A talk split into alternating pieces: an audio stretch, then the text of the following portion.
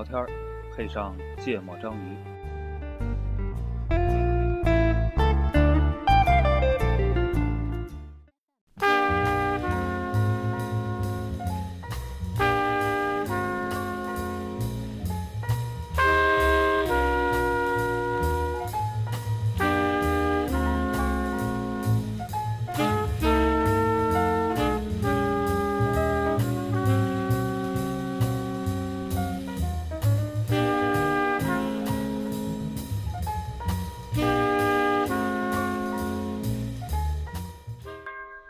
大家好，欢迎收听《芥末章鱼》，我是顾哥。一泽我是娜娜，啊，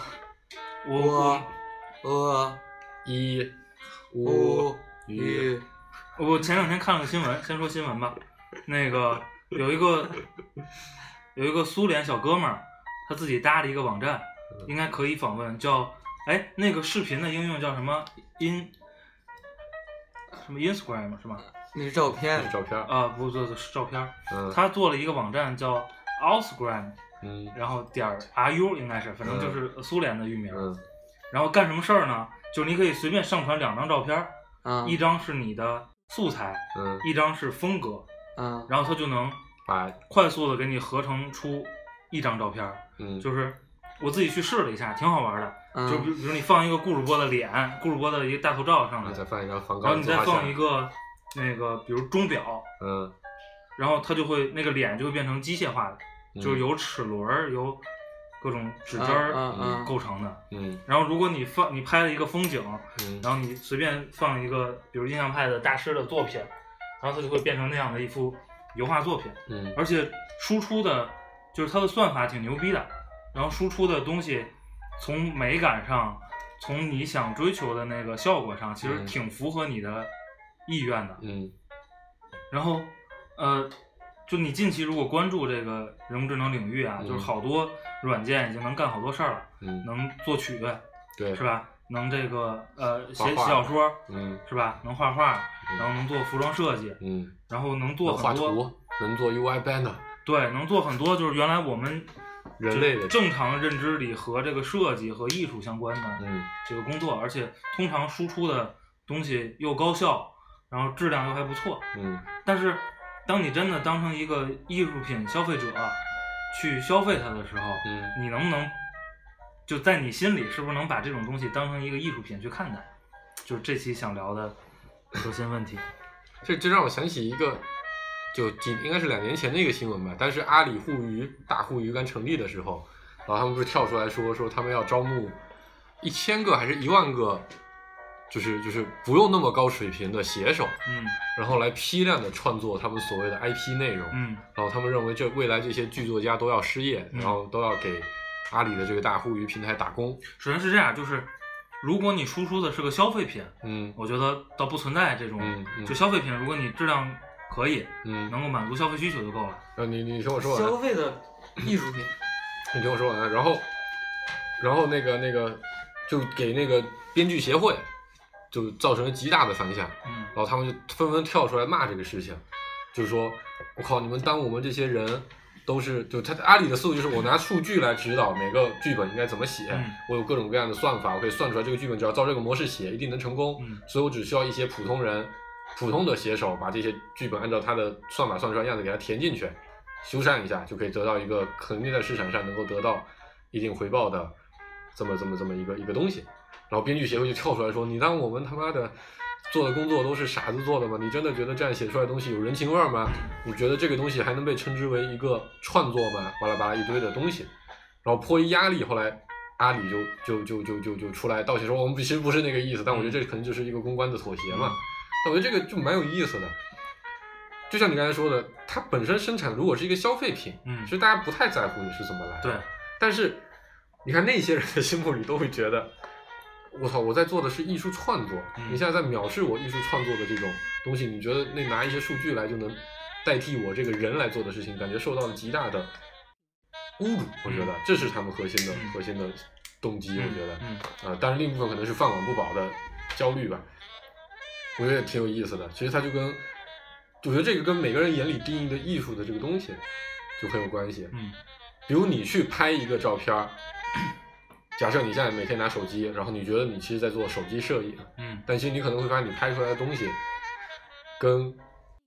比至少比百，我觉得可能大部分人拍出来的东西都比百分之九十九的人拍的东西，比比百分之九十九那些摄影师要拍的东西要差，嗯甚至可能比大部分电脑拍出来的东西嗯都要差。嗯，那你说这些人难道就不要拍照片了？要啊，非常不要？反正这是两个层面的东西。但他会，但如果说他们，如果你你觉得你自己是在艺术创作的话，嗯你会发现你艺术创作的水平永远根就根本就超越不了那个机器的东西的时候，嗯你会觉得你到底艺术创作到底是为了什么？就我觉得这个这个等会我会解释为啥我理我觉得人类在所谓的你先你先说吧，你已经说了一堆没有用的。是这样，我觉得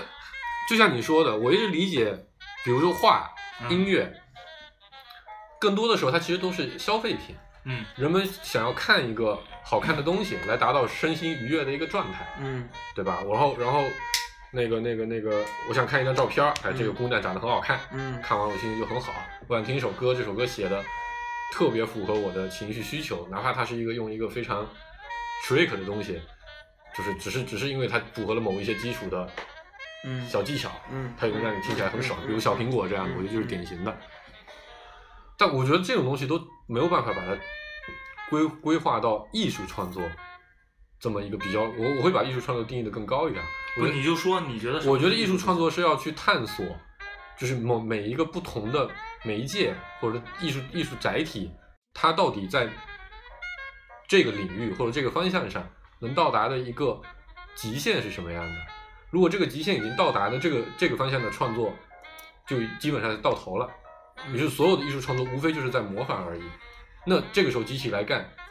跟人来干，那机器能干得更好，当然应该让机器去干。所以我觉得普通人拍照除了愉悦自己的身心，并没有任何艺术创作的价值。啊，不同意。不，所以就是能不能这么理解？嗯就是其实你是作为，就是现在讨论这个话题嗯都是从消费者角度，对吧？对然后你作为消费者的话，其实你是从质量对来判断这个事儿的。对所以其实只要质量可以，我就我不管是谁创造的，这个输出的作品质量可以，我觉得就满足了我消费需求。如果我只是在消费一个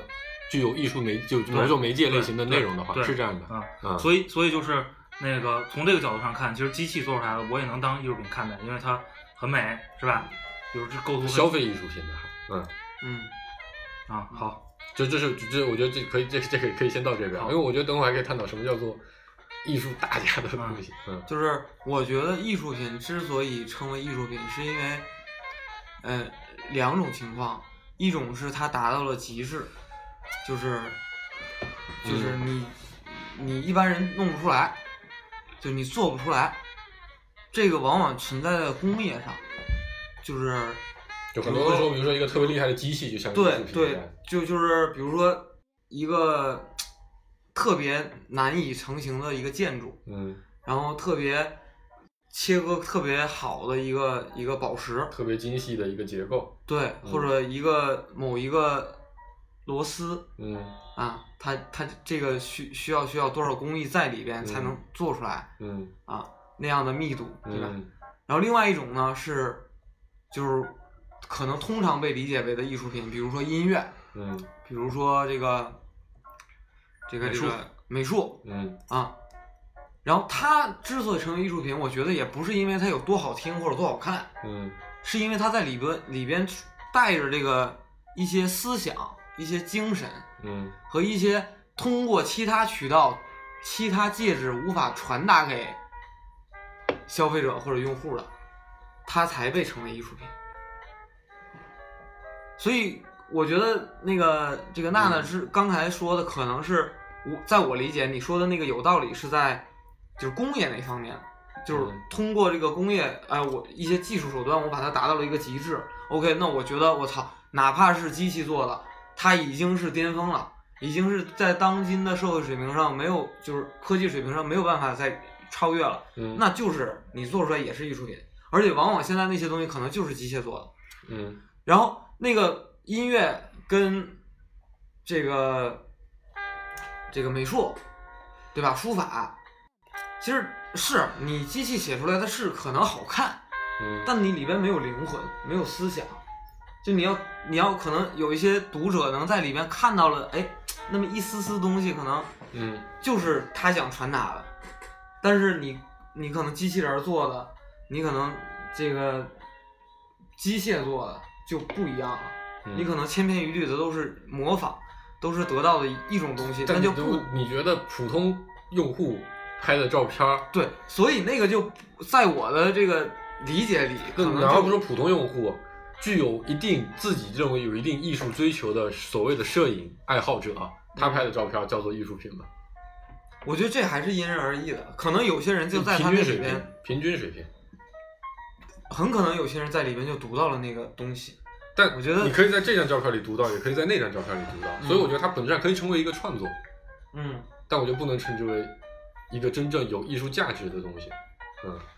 对啊，就是所以嘛，就这个就回到说你怎么去定义艺术品嘛？你的定义就是你的你的定义就是说，那那有有价值，有艺术价值，嗯，对？吧？那这个这个这个价值肯定还是因人而异的。嗯、但我觉得可能通常情况下，它一定是带有思想的东西。嗯那个这期会围绕着这个核心定义一直讨论啊。那个我先说一下我的想法啊，就是呃，我看待艺术品呢，就首先啊，我觉得绝大多数消费者其实对艺术的鉴赏能力是比较差的。相当差，换句话说，我觉得大部分用户其实就没有必要有看不懂没有必要有艺术鉴赏。然后呢，嗯，我也是个大大众消费者，嗯就是说实话，你摆我眼前一幅名画，你看不懂为什么好？对我也看不懂。嗯你告诉我一个特别有名的音乐作品，嗯我也听不出到底哪儿牛逼来。嗯对，但是呢，我个人在欣赏这个艺术品的时候，有一个特别有收获的地方，就是你真让我能觉得我操这东西太牛逼了的东西是，就是创作背景。嗯对这个创作背景其实整合了作者的生平、作者的经历、嗯当时所处的社会环境嗯和客观条件、当时的工艺水平的局限，嗯，是吧？嗯在等等这些约束条件下，创作出了一个这样的作品，嗯我觉得这个作品太牛逼了。嗯然后我觉得这个是就是工业生产的，嗯就或者机器生产的，或者软件生产的作品没有办法给我的东西，嗯所以我会倾向于不是艺术品。对，但是我会认为什么是艺术品呢？在两千一几年这个年代，我们的信息科技水平嗯，能创造出一个软件，能够画出特别牛逼的画，我觉得这个软件是个艺术品。对对对，嗯我会我会这么这么觉得这个事儿。对，我会觉得艺术，就我觉得，假设我还觉得还要定义一下什么叫做消费级的艺术，就是每个人，你你去画廊里面去买画，假设啊，但我们都没有买过画，我自己也没买过画，或者说你去你去街头去买个雕塑，我举个例子，假如你去印度，大家都会去买一尊象鼻神，对吧？买回家，那你说满大街都是那样的象鼻神的东西，那它是不是一个艺术品？本质上来说，我说是，它是满足大众对艺术品消费需求的这么一个产品。但是，哎，那你先说完吧。但我觉得什么样的什么样的象鼻神是有艺术价值的？我觉得第一个把象鼻神画的那么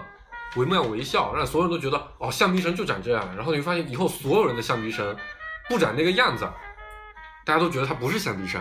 那么第一个做出这样的东西的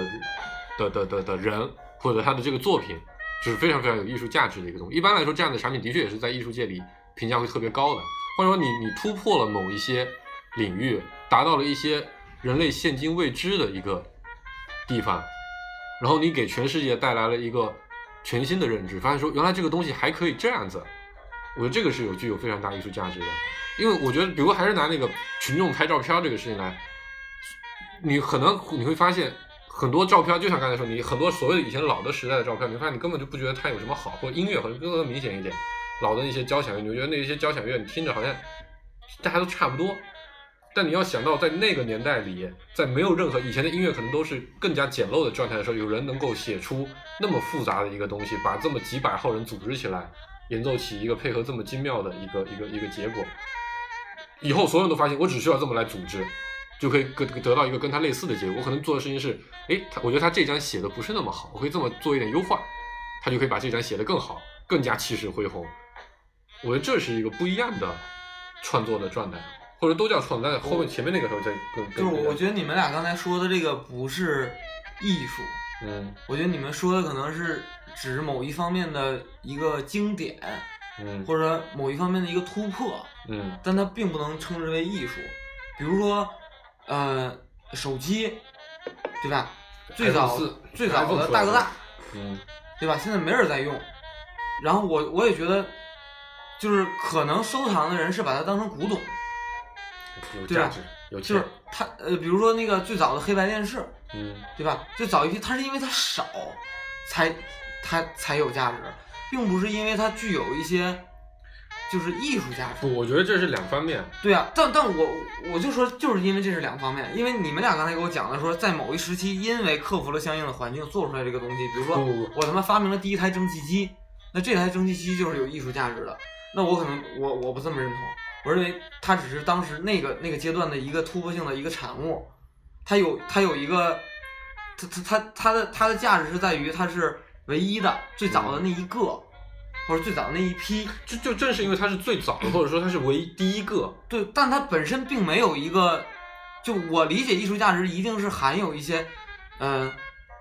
就是理念思想在里边，而且它是长期，无论任何时代，它都是保持着它那个样子不。是，首先是这样，我我我加一些约束条件啊，加加加约束条件，我先反驳一下你啊，嗯就是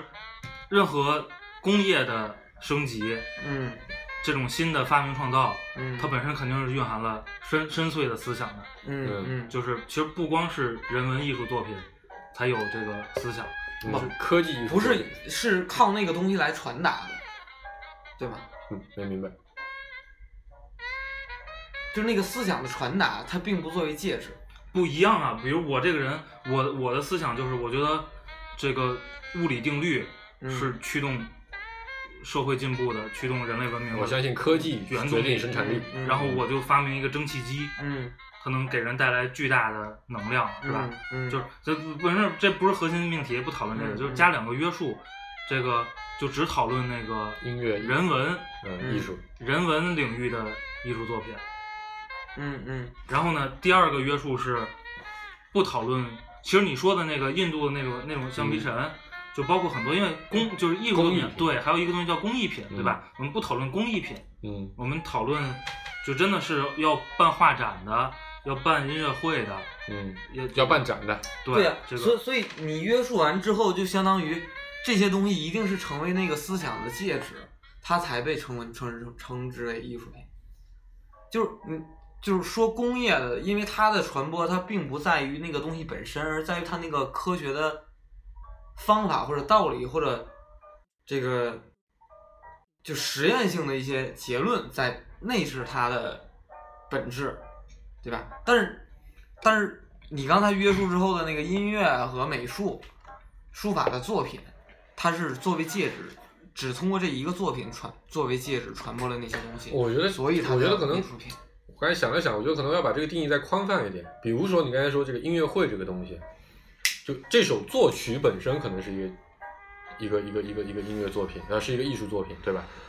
我现在用一个特别好的方式组织一场特别好的演唱会，呃，音乐会，把这个作品演奏出来。我觉得这个作这个是啊这个音乐会可能会是是区别于这个作品的另一种形式的艺术作品。就一一个一个一个演出也是个作品，对，是这我同意。嗯，我刚才突然想到这个，虽然我不太，嗯，并没有要针对顾哥的哪一个提问来反驳，因为我刚才想到说，如果说，比如说你去你去听音乐会，对吧？你其实可能听的音效，说不定跟你在家里用一套特别好的音箱去听，可能是差不多的，是说不定你家里音箱特别牛逼的话，说不定还更好，因为你可能是来自于更好的乐团在演奏。但你可能，我觉得在想，可能会有这样的一个成分在，就是你去看音乐会的时候，你可能会惊叹于，哦，人竟然可以做这个事情。就是你会发现，一百多个人在今天晚上三个小时的时间内，一个音符都没有错的，非常完美的把一个乐曲这么难的一个乐曲演奏下来。你觉得能组织起、训练出这么一多人，就已经是一个非常非常厉害、了不起的事情。所以你会觉得这个东西对你产生了完全不一样的感受。嗯，你接受它这个扩大吗？接受，然后这个再回到，比如说，假设你你一个你一个你一个啊，对，这样其实又又回到你那个，假设有一个程序能够模拟这种感觉，对吧？我去模拟一个一个一个一个乐团，甚至造了很多莫名其妙的人在造了一些很多人的写，但给你一个现场这样的感受。只是举例，如果说你去参加一个音乐会，上面有一堆人在演奏，但他们其实只是对着样子，只是在对着那个东西在拉，但是这个现场的各种各样感受的效果都是机器造出来的，而且它造的让你会觉得跟你去听全世界最高水平的乐团演奏的东西感觉是一样的，你会觉得这个东西很厉害吗？我觉得挺厉害的。嗯，但厉害是在这个造的这个对这个办法，对，嗯没事，我们听首歌啊，嗯。听顾主播的《老鹰》。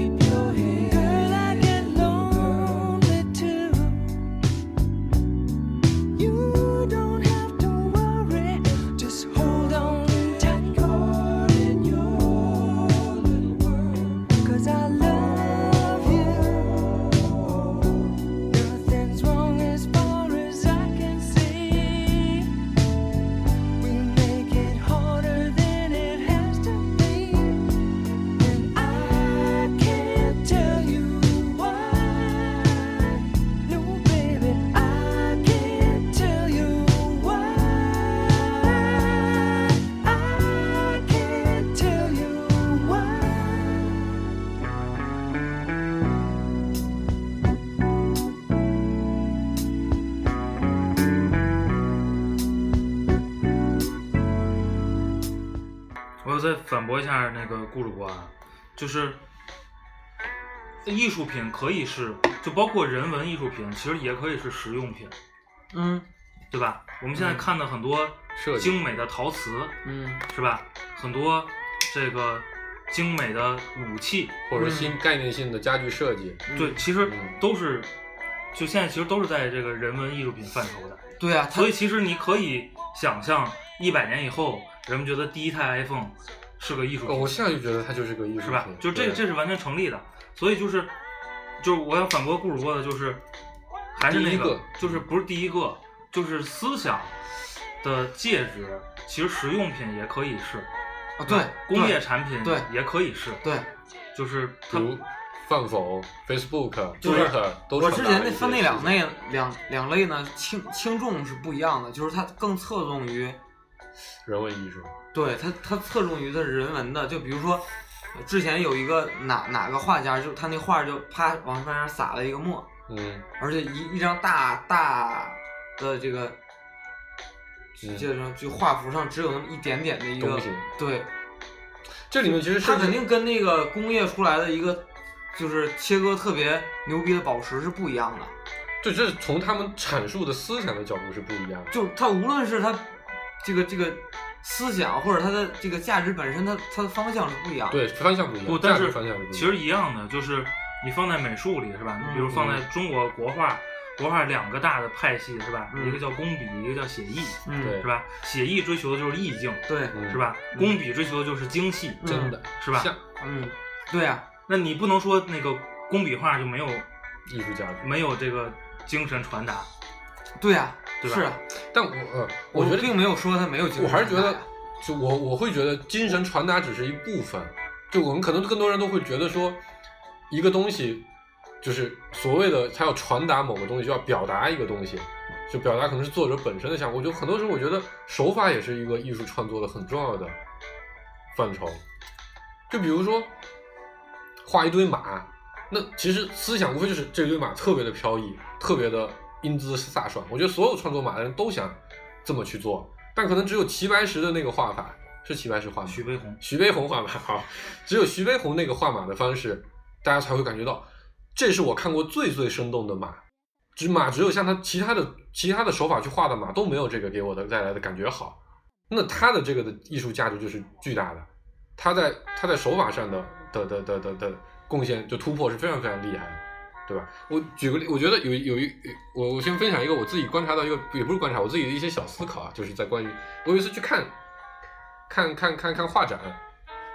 我发现一个很有意思的事情，就我觉得我自己是这么理解，就为什么在文艺复兴时期有那么多的那么厉害的雕塑，有那么多那么厉害的画，就所谓至少在国际评价上特别高，但其实我们现在来看，好像也就是一幅画画的很漂亮，可能我们能感受到就是这样的。比如那些雕塑，你真去看过现场，你会发现非常非常的精细，跟真人一模一样，而且因为它大，特别的震撼。为什么到现代当代艺术大家会觉得看不懂呢？我觉得里面有一个非常重要的一个分水岭，我觉得是照相机的发明。在过去，你的画家是谁养的？是皇室养的。对，环视养来干嘛呢？每天就来画画，画谁呢？基本上都是画皇帝，画他的爱人，画他女儿，画他儿子。我觉得目的是什么？就是我这么这么这么了不起的一个人物，我要在后世流传，我得让别人知道我长这么帅，长啥样。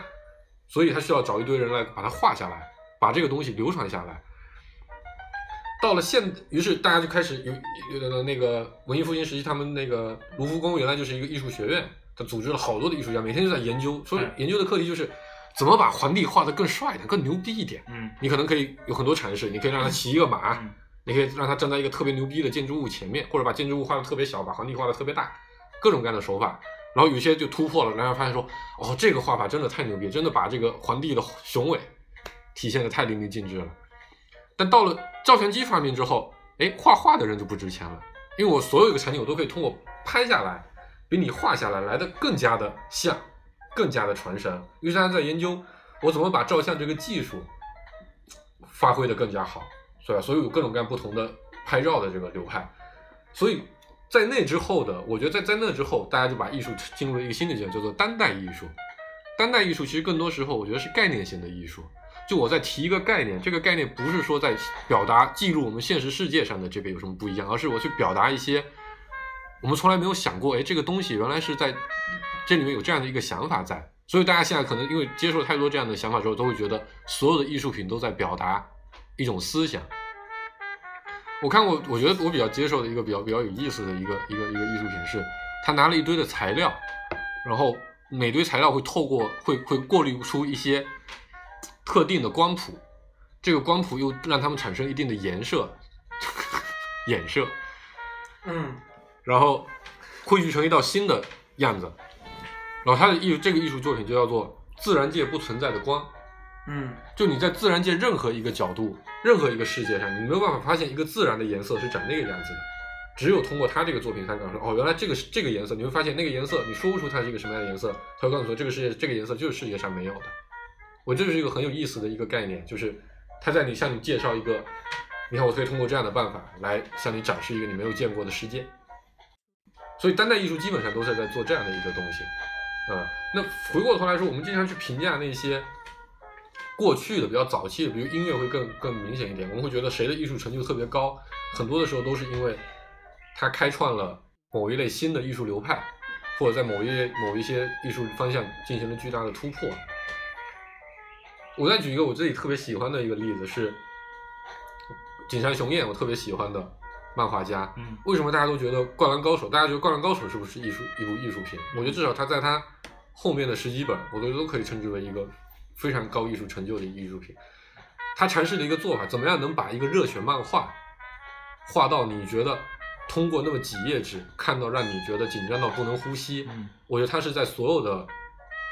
体育热血漫里面做的最极致的，嗯后面所有人只需要反着他那个套路去做，嗯绝对不会做的不会特别差。所以我觉得他的成就来自于他第一个做到了这种类型的突破，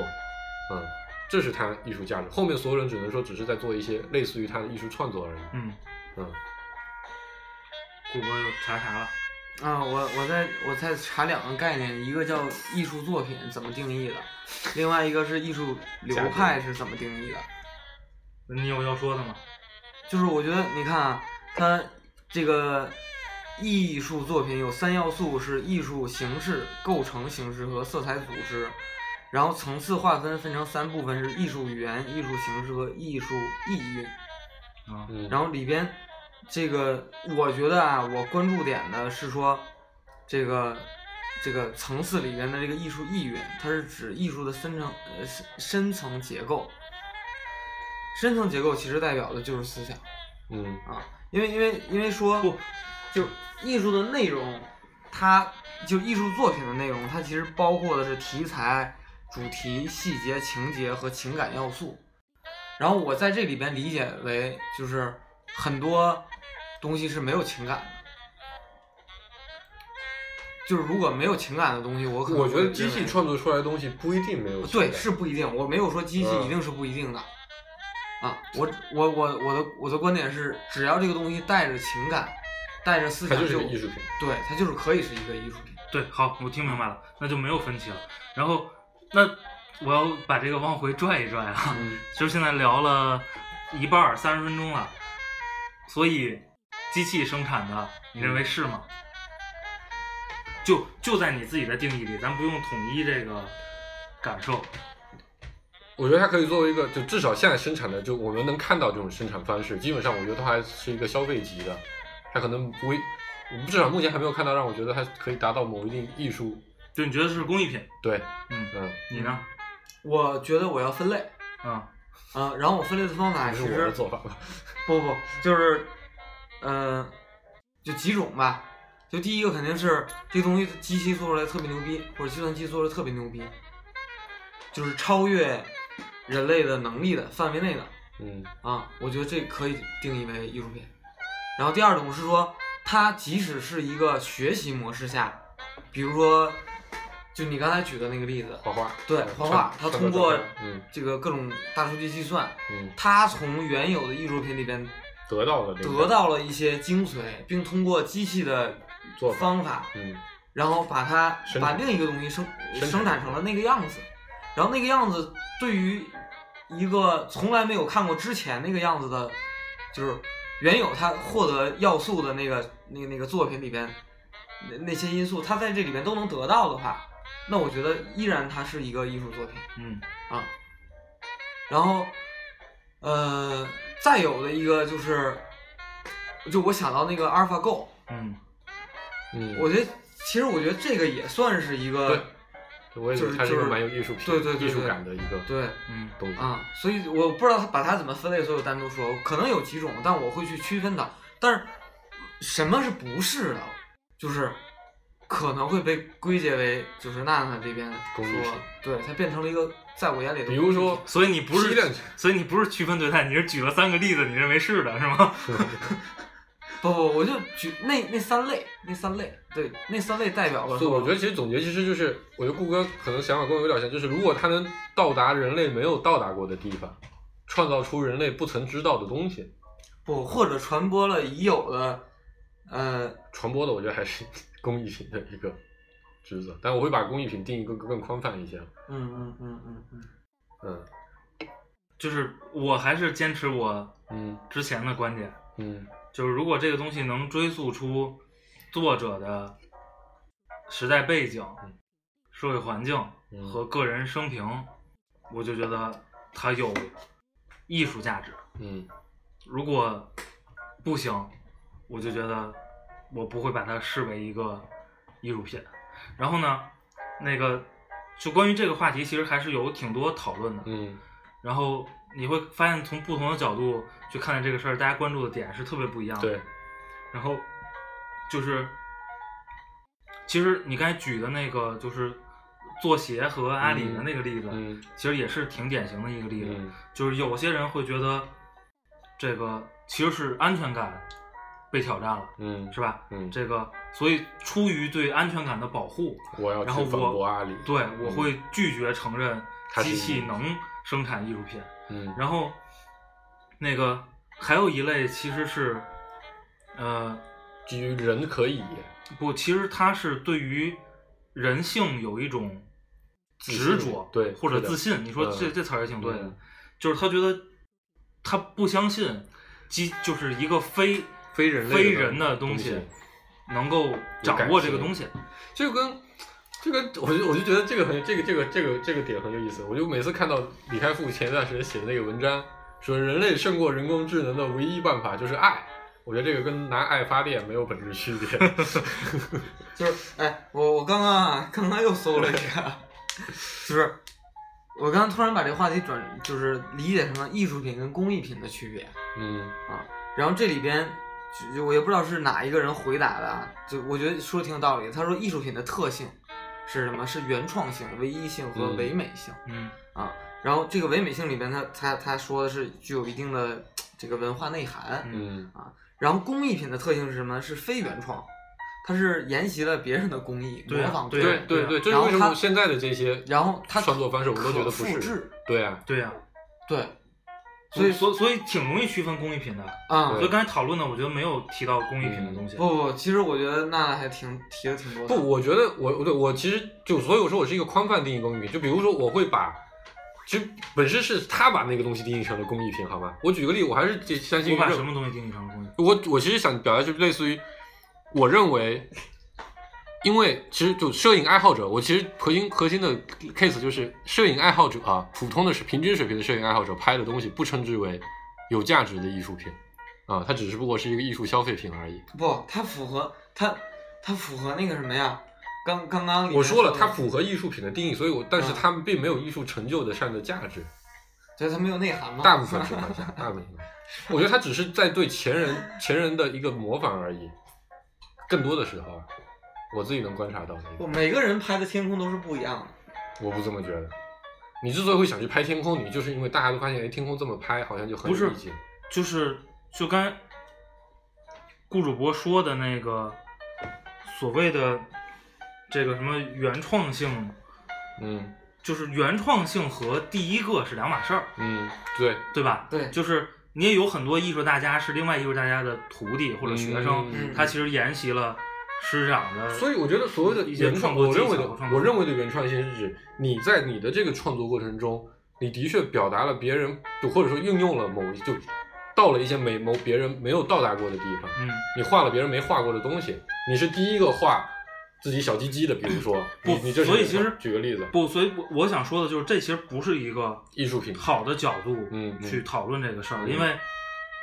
我放两张图片儿给那个程序输出的东西和你放两张也不一样，对吗？对，对吗？就是我们我们干这个事儿都是有原创性的，对吗？我不我不认为这是有原创性的为什么？就是我觉得你们在做的创作是同样的，就是你挑两张照片把它放到一个地方来。但是如果你有一个，咱这个例子可能有一个边界的例子，就是我放了两张，谁也没想过可以把这两张照片可以放到这个集成序里面来，生成了一个那么奇怪的东西。对呀、我觉得这可能是可以称之为对呀这我觉得开脑洞本质上也是一种创作呀、对呀、嗯，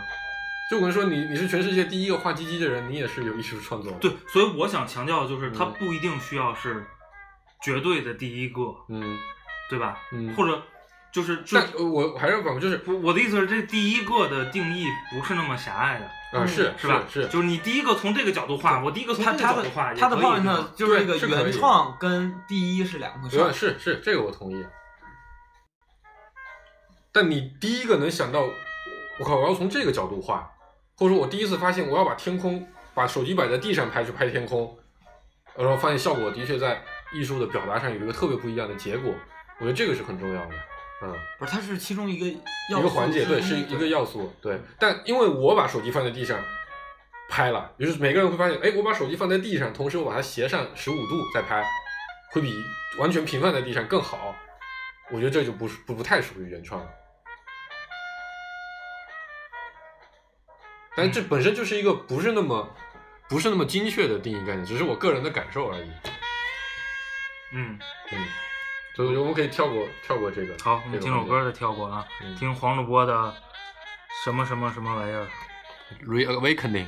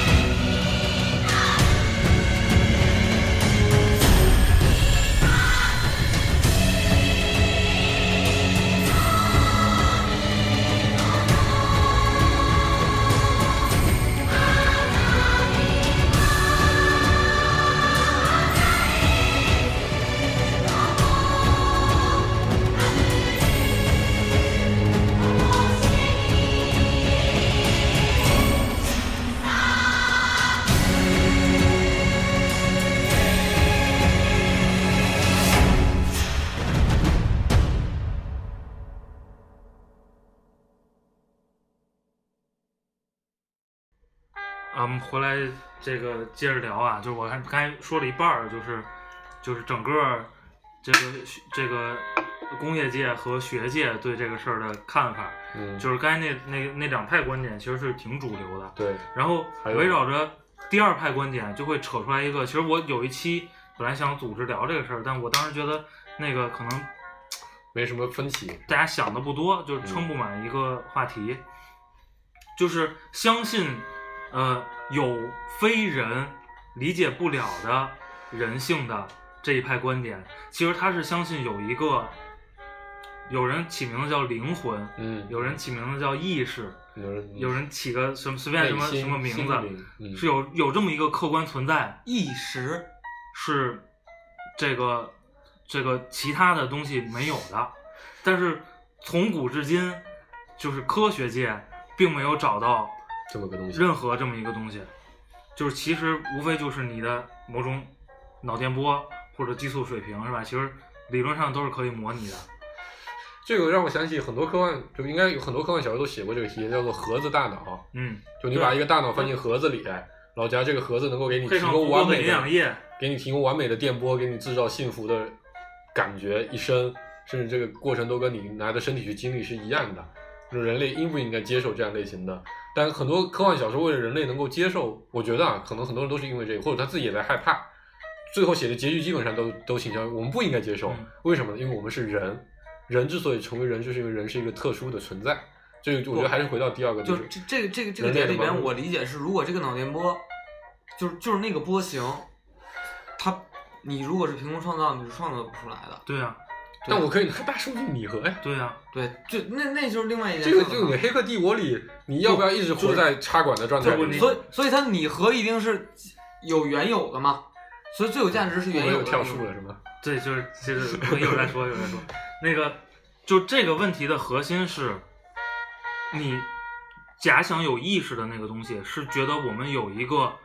模拟不了的嗯别的物种，你就更不用提这个非有机物，嗯，嗯更不可能有的东西一个东西。嗯但是这个东西呢，其实是存疑的，对是吧？对，就是就是，我觉得这个放到那个艺术品上也一样，嗯就是我们觉得灌输进去的那个精神，那个艺术的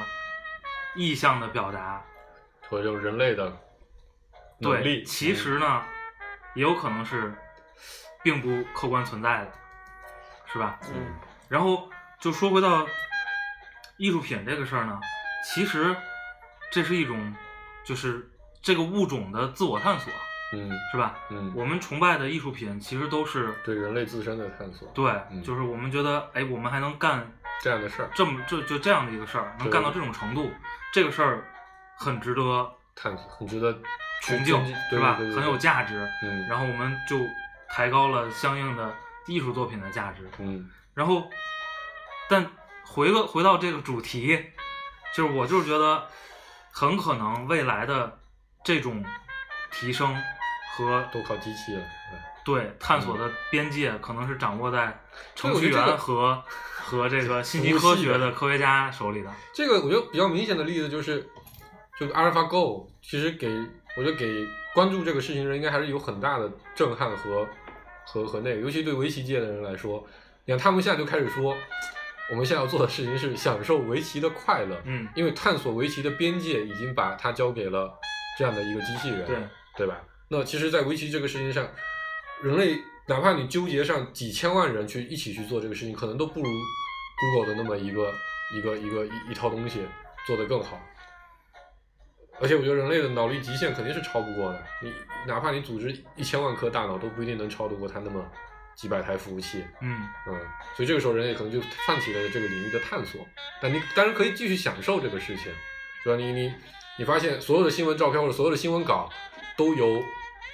机器来写，会比人类写的更加的好，更加的有吸引力，阅读量更高，各种指标都更好的时候，人类仍然可以去享受写作的乐趣，嗯，但这已经是另外一个层面的事情了，嗯。所以所以所以如果那个就是不管我的观点，就你是不是去追溯这个作者所环境这些东西，就拿这个作品本身说，嗯如果一个机器输出了一个人类不知道的，一个作品，嗯比如一个小说，嗯是吧？然后它构建的环境情节的复杂程度，这个冲突之激烈程度，远超所有小说，历史上的作品，嗯，是吧？嗯你你你会不会觉得这是一个很好的事情对，就不不特别酷的作品？我觉得肯定是会的，嗯就我肯定会会觉得，而且我，我其实会更期待，我其实会有一点期待这样的事情发生，尤其是在这个这个精神消费领域。然后你觉得那个酷的是那个小说，还是写小说的那个我觉得都程序？是很酷，啊都会很酷。就我会去消费这个小说，我去看这个小说，我一定会觉得，我靠，原来还可以这么去做，甚至基于我个人的，假如我是一个写作爱好者，我可能会说不定我会去模仿那样的小说来写作我自己的东西，啊、我觉得这两个事情都都蛮酷的。所以，我其实我觉得该该讨论的时候，我突然有个想法，其实你评论，你评论就我或者或者说我自己觉得，我现在如果去评论一个东西有没有艺术价值，其实更简单来说，我就会觉得这个东西酷不酷。嗯如果这个东西在我看来特别的酷，本质上可能它就就其实我所谓的酷，就是指它非常的含有这方面的价值。你排除万难创造出了一个在这个世界上很难创造出来或者不曾创造出来的东西，这个东西就很酷。就是我觉得啊，这个艺术品的价值，嗯就是由刚才说的那两类人决定的，一类是这个艺术的评论者，嗯一类就是投资者，嗯，是？吧？我觉得，我我我认为，在我想象的未来里，很有可能其实是由这个 科技行业的科技行业的评论者和嗯投资科技行业的资本去决定的，就到底哪个生产什么东西的程序是吧更牛逼？嗯，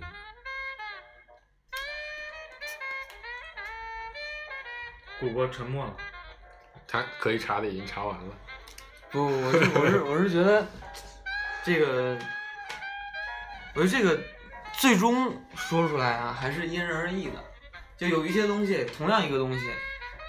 就是可能都是机器生产出来的，嗯可能我们从中获得了我们想要的，我们觉得它是有价值的，有有有有有，嗯算算算作为艺术品了。嗯然后可能懂行的人，或者说就是属于那个圈儿内的人，嗯他见到这个东西，他就觉得不够，可能某一方面不够，他就认为不是有艺艺术价值的。但我们我们其实两个刚才的观点都是觉得，有一天哪怕你是圈内人，你可能根本就追不上机器的速度。所以你知道我我感受到这里的区别是，我不知道啊，我是妄下结论，嗯就是顾哥是相信有那个意识和灵魂存在的。嗯，其实这个不太好说，其实这个事情本身它的确就是个问号嘛，说不定就是隔了隔了现在是不知道，对现在不知道这是不是就是就说同样一个东西，就同样一幅画摆在那儿，不同的读者去看到的时候，当然拿到的东西也是不一样。这是这是这是所谓的投资者决定的那么一部分嘛。对，所以就是说，你刚才举的说，并不一定是因为我认为有灵魂或者没有灵魂，嗯但是只是如果这个东西很有可能就一样东西，我们都看到了，我认为具有价值，你认为没有，嗯那这个就是界定这个这这个事物本身的一个因人而异的一个判断结果。呃换句话说，我觉得顾哥可以换句话还在这个换一个，艺术是不是艺术品这个概念本身就是一个虚拟的、对，边界模糊的概念。不，其实这没错呀，嗯所以这个定义可能是可以变的，它的意思。不没错啊，嗯。就之前好几十分钟所有的讨论都在都在其实说这个，都在说围绕的一个核心就是评价判断是不是艺术品的维度嘛，嗯。是吧？嗯。就我我为什么刚才忘下那个结论呢？就是我感受到这个顾主播的一个很重要的维度是那个人。那个传达的那个那个所谓的思想，思想和精神层面的东西。嗯。但我我然后嗯咱俩的一些维度其实集中在了技法，呃，这个突破创意、原创这呃些突破，嗯，然后但我就哪怕拿思想这个东西来说，就是我会觉得思想本质上也是可以穷举的，嗯，对吧？它也是可以总结、模拟并且演进，同时穷举的。那机器理论上来说，它可以创作，它可以创作一幅画，嗯一样，它也可以创作一个思想。嗯，对呀、就所以我，我是理解，就为什么我最后说 AlphaGo，就我觉得很有可能就是过些年有那么一天，机器也可以创作就思想的，对呀嗯就机器做出来一个对，东西，我觉得这个是一定的，就这啊在这点上，我我我我也觉得是一定的。对啊、就机器很容易获得人类不不可获得的上帝视角的东，西。所以很多很多电影里面都讲，最终人类的灭亡都是因为那个机器人嘛对呀、对呀、人工智能发展出来。这个我其实是觉得很很可能。对，我也是觉得很可怕。但是，哎，我觉得有一天是失去控制了。其实我们的那个所谓的发明创造，嗯绝大多数都是组合嘛，对对吧？对然后组合其实就有一个你穷举的效率，对和组合的效率在这个方面是非这个。毫无疑问是胜出的，对而且是碾压的优势。我操，啊，这又插一个题，我忘了之前在哪里看过一本哲学书，里面提到一个概念，就是，就它大概其实不一定是有论证，因为早期的哲学的思想，很多时候都是通过言语辩论的而来的一些一些一些一些概念嘛。所以他提出了这样的一个想法，就就是他认为，就是人类的极限就是人类自自身，所以人类不可能创造出超越人类极限的东西。嗯，啊，所以机器有可能会无限的接近人类的能力，但它做不到超越人类的能力。嗯啊，就大概是这么个意思。嗯但我觉得现在可能就其实现在其实有，比如大家在讨论，就比如人工智能或机器人这样的东西的时候，其实有可能会在挑战这样的事情，就是有可能会创造出一个超越人类自身的东西。你知道，其实我是同意前面那那个个观点的，嗯但是呢，就是刚才说的这个效率的问题，嗯就我们就我觉得我们没有办法创造超过我们天花板的东西，嗯，但是我们现在距离自己天花板太远了。嗯，我们可以创造一个比我们更快接近天花板的东西。对对，就所以我们可能迅速在一百年之内把人类的所有领域都探索完了。对然后所有人就去搞基，对，死了得了。我我我特别同意刚才一泽说的这个观点，就是因为我们离我们的极限太远了，所以我们是有是这样的。我们做出来这些机器帮我们去更接近一些。其实我我包括我之前就看了一些一些一些画展之后，我的感受也是这样。其实人类在做的事情就是去探索，我现在拥有了一个东西，那么这个这个东西的可能性有多少？包括我们现在拥有了一个写代码的方式，我们就去探索这个信息信息能力的极限到底在什么样的情况。我现在可以算，比如说一百个 TP 嗯，这样每秒的一个能力，那以后我有没有可能去算十亿个什么叫 TP？TB 还是 PB？TP 吧？TB 或者 TB 不还是是不是不是不是，我指的是每秒的计算量，反正 whatever 大概那个意思，啊啊对。TPF，TPS。嗯，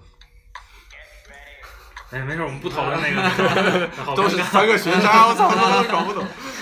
那个，但是现在有一个特别可笑的，最最后我要收了，嗯特别可笑的那个现象，对嗯观点，就是我觉得是人类为了满足自己的虚荣心和这个物种的优越感，嗯或者或者是挽救自己的安全感，嗯人们会把我们发明的各种新科技，比如手机，嗯比如现在各种可穿戴设备，嗯说成是我们新生出来的器官。我觉得这，我觉得这这个这个